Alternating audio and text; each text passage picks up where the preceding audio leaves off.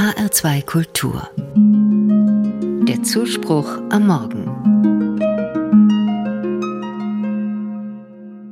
Eine gute Woche nach St. Martin gedenken Menschen in der katholischen Kirche wieder einer Heiligen, die für ihr soziales Engagement verehrt wird.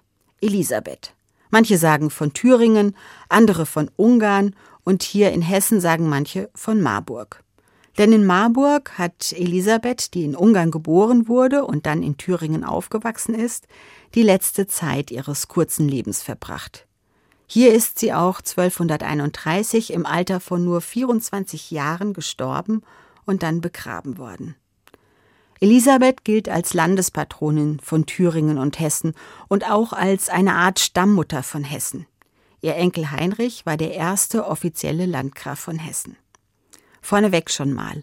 Allen Frauen, die Elisabeth, Lisbeth, Liesel, Lissy oder Lisa heißen, herzlichen Glückwunsch zu ihrem Namenstag.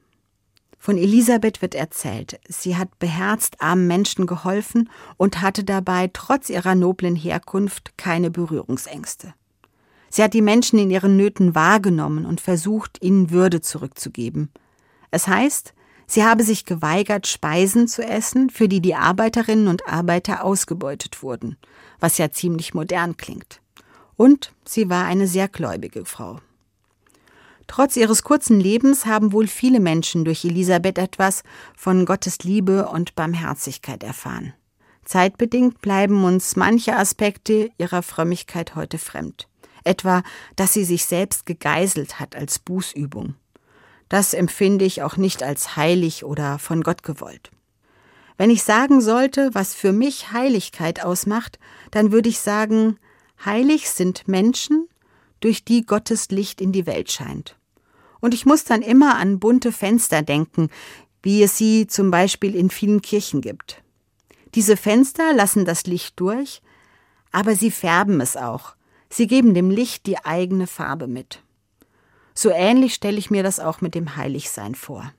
Gottes Licht, also seine oder ihre Güte, Gerechtigkeit, Barmherzigkeit, Stärke, Zärtlichkeit und Schöpfungskraft und was wir sonst noch mit Gott verbinden, strahlt und leuchtet in unsere manchmal doch ziemlich düstere, konfliktreiche und bedürftige Welt hinein, durch ganz unterschiedliche Menschen auf ganz verschiedene Arten.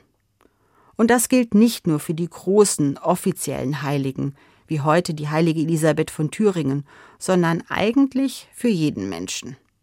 So hatten es auch die allerersten christlichen Gemeinden verstanden. Wenn sie von den Heiligen sprachen, dann meinten sie sich selbst mit. Gemeinschaft der Heiligen, das waren alle die, die sich auf den Weg in Jesu Nachfolge gemacht hatten.